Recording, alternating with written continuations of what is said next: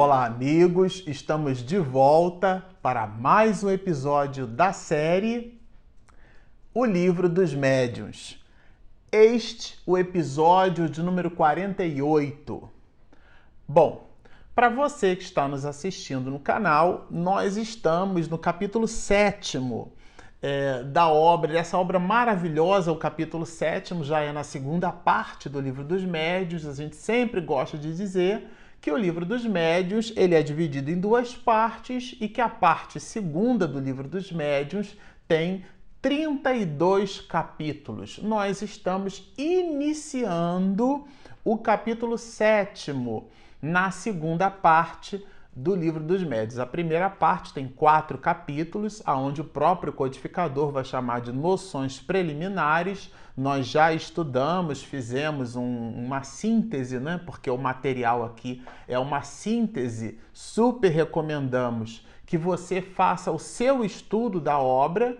E nessa síntese, nós escolhemos no episódio de hoje é, estudar com vocês aquilo que Kardec chamou de aparições de espíritos de pessoas vivas. No episódio passado, nós conversamos sobre essas aparições né, de pessoas vivas. O codificador vai nos dizer que o perispírito é a chave para esses processos. Inclusive, dissemos naquela oportunidade que se você observar alguém tratar-se de um espírito, não mate aquele espírito, não mate aquela pessoa, brincamos assim, né?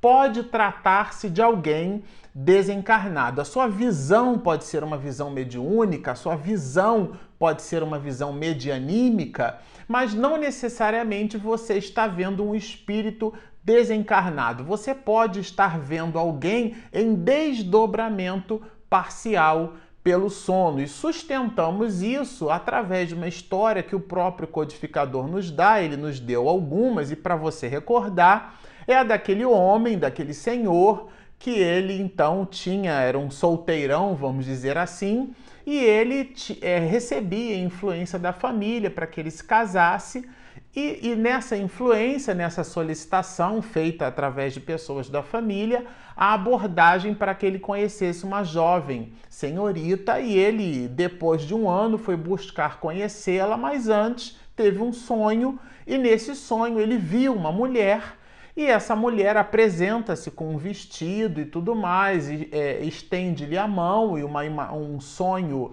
é, numa visão muito nítida, e ele depois, um ano depois, portanto já tinha quase que esquecido aquele sonho, mas quando vê a mulher, quando, a, quando ele olha para a mulher, ele lembra do sonho e a mulher também lembra do homem.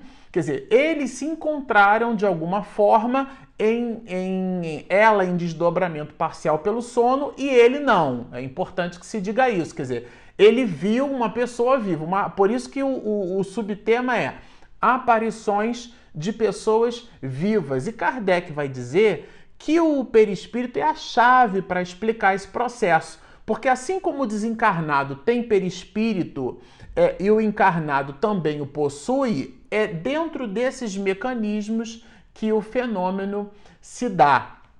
E ele vai desdobrar nesse episódio, nesse episódio, no item 119, 120 e 121, que são os itens que nós escolhemos aqui para trabalhar, ele vai nos dar justamente em cima dessa visão da capacidade da alma se, se, se desprender do corpo físico, esse desprendimento a gente conhece como sendo pelo sono, o desprendimento parcial, a gente sempre usa essa palavra parcial, porque o desprendimento total, ele acontece quando do instante da desencarnação, não no instante da morte. A gente quando faz seminário por aí, sempre faz essa distinção. Uma coisa é morrer, a outra é desencarnar.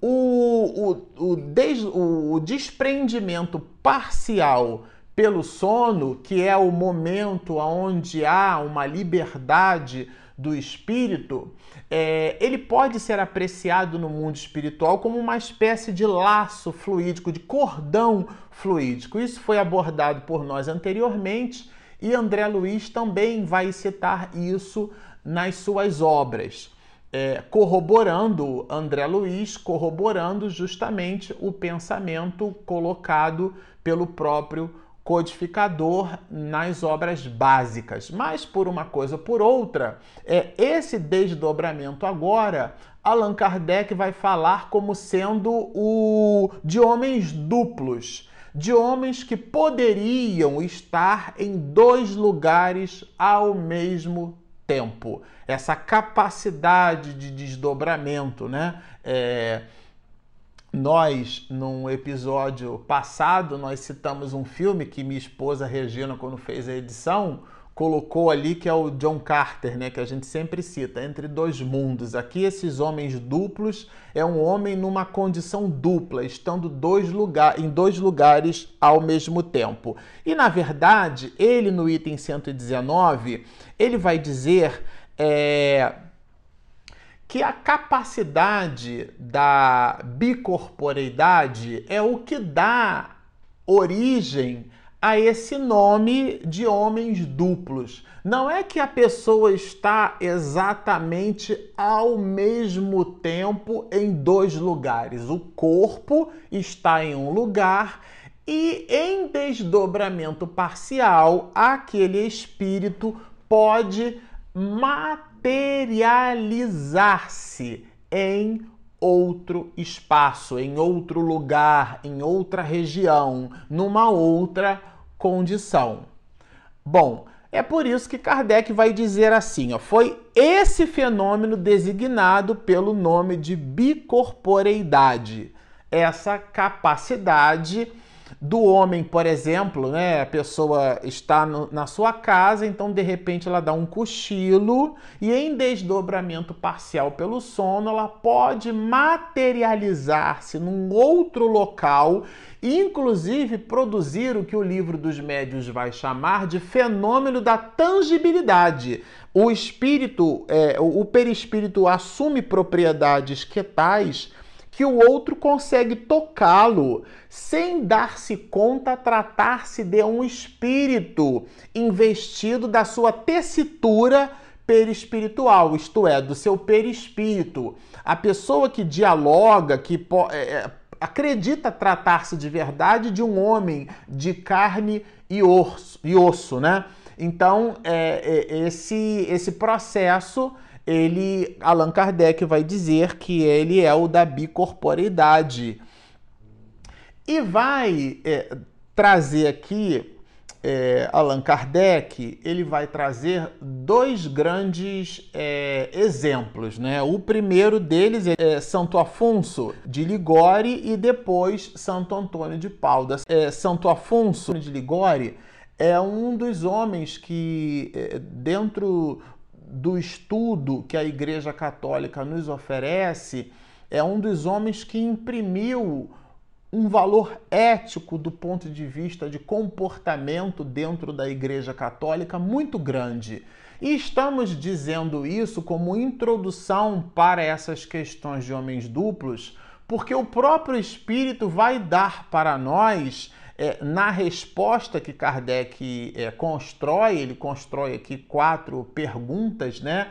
Kardec constrói as quatro perguntas e os espíritos dão as, quatro, as respostas a essas quatro perguntas. Na resposta, ele vai citar um dos mecanismos, a forma por sobre a qual, o meio por sobre o qual é, esse fenômeno então ele se dá.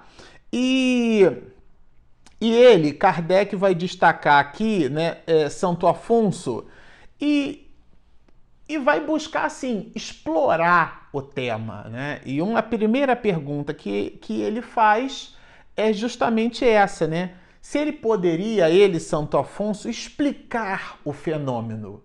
A pergunta é, vamos dizer assim, é bem objetiva, né? Se ele poderia explicar o fenômeno. E o, o, o Espírito vai dizer que perfeitamente. Perfeitamente. Ponto. De modo perfeito. Começa assim. E ele acrescenta um elemento, um tempero na resposta. Quando o homem, e aqui está entre vírgulas, e a vírgula aqui não foi feita para respirar só. Quando está entre vírgulas, é um aposto, é algo que está em destaque. Então ele vai dizer assim: quando o homem, por suas virtudes, a condição para que o fenômeno aconteça está associada à virtude do homem. Então vamos observar o desdobramento da resposta. Quando o homem, por suas virtudes, chegou a desmaterializar-se completamente, se nós observarmos as questões 112 e 113 do Livro dos Espíritos, recomendo a releitura. Kardec, nas questões 100 a 113, ele vai nos dividir em classes e ordens, né? Três grandes ordens em dez grandes classes. E a classe e ordem única, que começa com uma espécie de prepar-se, né? Ele começa como uma análise introdutória na questão 112. Na 112 a gente vai observar que é, o despreendimento total da matéria é o atributo que define os espíritos de primeira ordem e, portanto, de primeira e única grandeza, da qual nós, pelo exemplo e pela singularidade desses mesmos atributos, nós só conhecemos o que vai exarado na mesmo, no mesmo livro dos Espíritos, questão, questão de número 625. Jesus, de classe e ordem única, o desprendimento total da matéria. Se nós é, fizermos um, um, uma espécie de, de rewind, né? Lembram do, do, da fita cassete? Tinha um fast forward para avançar e o rewind para voltar. Se nós voltarmos um pouco na fita cassete do livro dos Espíritos, vamos encontrar na 22A do livro dos Espíritos os espíritos respondendo que a matéria é o laço que prende o espírito e por sobre o qual, ao mesmo tempo, este exerce a sua ação. Agora, voltando aqui para a resposta de Santo Afonso e buscando uma interligação entre essas questões do livro dos Espíritos com o que Santo Afonso nos traz, ele vai nos dizer que a virtude que promove essa capacidade do homem duplo, isto é, de deixar o corpo em repouso e materializar-se num outro local, essa virtude está centrada na desmaterialização desse espírito. Isto é, ele não está apegado às coisas materiais. E isso vindo de Santo Afonso faz todo sentido, porque dentro da do estudo litúrgico que a Igreja Católica oferece, essa, esse homem, que é inclusive considerado um santo, e a palavra santo, etimologicamente falando, é separado, né? Ele, pelos seus feitos, é considerado, foi santificado pela Igreja Católica, porque traz uma vida, dá-nos uma vida de abnegação, uma vida reta, de comportamento retilíneo, né, de, de comportamento belo e nobre, é esse o espírito que responde sobre esse mecanismo. Então, pois que a boca fala do que está cheio o vosso coração. Está falando justamente de propriedades que ele buscou alcançar quando por sobre a face da terra, né? E ele vai dizer que, é, que ele pode aparecer em dois lugares ao mesmo tempo, quando a, in, visitando, visitado por esses atributos. Eis como, e aí dois pontos ele dá-nos uma resposta.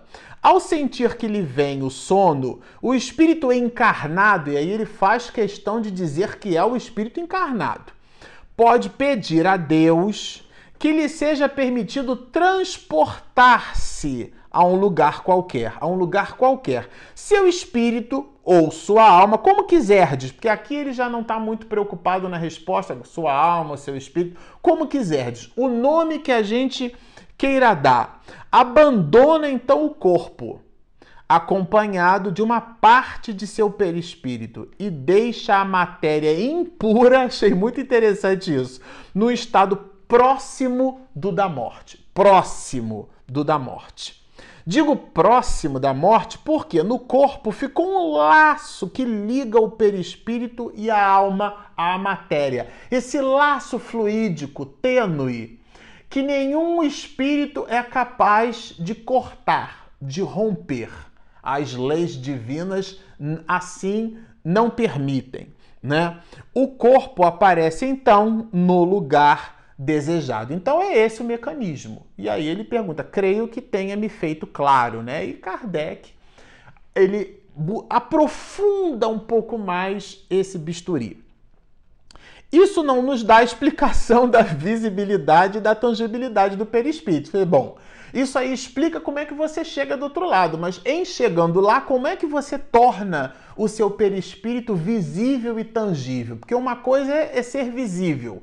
Essa visibilidade, ela pode se dar no estado de vaporosidade, ela pode se dar num jogo de espelhos. Sabem quando vocês veem uma imagem que é o reflexo de algo? Aquela imagem é o reflexo. Você vê a imagem, mas a imagem não está tangibilizada, você não poderia ser capaz de tocar. Aquilo é uma imagem, você vê, mas não toca. Então, é um binômio. Além de ser visível, ser tangível. Não dá essa explicação. E aí ele aprofunda, né? estando desprendido da matéria de acordo com seu grau de elevação, de novo o grau de elevação na resposta. Eu estou fazendo questão de enfatizar isso, que é para vocês imaginarem que não é qualquer um de nós que a pessoa simplesmente diz, ah, eu vou encostar aqui na poltroninha e agora eu vou fazer uma viagem sem pagar nenhum bilhete aéreo. E eu vou falar com a minha avó, com a minha mãe, com alguém que está na Europa, com alguém que está em outro estado do Brasil. Eu, por exemplo, aqui nesse momento, nós estamos em São Paulo, fazendo essa gravação no nosso ambiente doméstico. E mamãe está lá em Cantagalo, no Rio de Janeiro. Então imagina, você, não, eu vou dar uma cochiladinha aqui, eu desdobro, vou lá para casa de minha mãe em Cantagalo e de repente eu chego lá, me faço visível, me faço tangível. Isso significa dizer que eu poderia abraçar minha mãe, eu poderia falar com mamãe, eu poderia sentar no sofá, conversar com ela. Depois de feita, né, esse deleite todo, eu simplesmente voltaria para o meu ambiente doméstico sem ter gastado um centavo de passagem aérea, nem táxi, nem nada, porque simplesmente os mecanismos que o mundo, que as leis divinas me oferecem seriam capazes de me transportar de um lado para o outro. Bom, a abstração feita ao gracejo que a gente aplicou o Espírito dá por mais de uma vez como sendo o atributo necessário para que tudo isso acontecesse, como sendo a elevação espiritual, isto é, o despreendimento das coisas materiais. Isso significa dizer que se o seu móvel, se o seu objetivo em transportar-se para um outro lado é um objetivo é, é, é, cercado de uma vacuidade, cercado de um, de um interesse material, obviamente que ele não vai se dar. O, o, objetivo precisa ser nobre na razão direta da nobreza do próprio espírito que assim deseja movimentar-se. Então, portanto, ele vai falar do grau de elevação. O espírito pode tornar-se tangível à matéria. Então, a, é, esse é o, o atributo essencial para as questões da tangibilidade. Olha que interessante, né? É, é, a mente do espírito comandando as possibilidades que existem na natureza. O sono do corpo é indispensável para que o espírito apareça em outros lugares? Kardec vai per perguntar, né? Seria necessário esse torpor, né? A alma é capaz de dividir-se. Aqui eu achei bem interessante. Bem interessante. Olha que, olha, bem didático isso. A alma é capaz de dividir-se desde que se sinta né, atraída para um lugar diferente daquele onde se acha seu corpo. Ele fala aqui da, de um processo óbvio, né? Ele vai para uma região diferente do seu corpo. Mas Kardec, quando o espírito estabelece assim, ah, essa palavra divisão, o codificador preocupado com o valor didático, a preocupação de Kardec com as palavras é tão, tão grande que ele abre o primeiro capítulo, da, o primeiro parágrafo da introdução do livro dos Espíritos dizendo para designar coisas novas são necessários termos novos. Então ele vai falar justamente dessa questão dessa divisão, né? A alma não se divide no sentido literal da palavra, no sentido literal, tá? Irradia-se. E ele dá o exemplo da luz que se irradia, né? A luz do sol. O sol é o mesmo e ele irradia sua luz pelos vários cantos da, da Terra.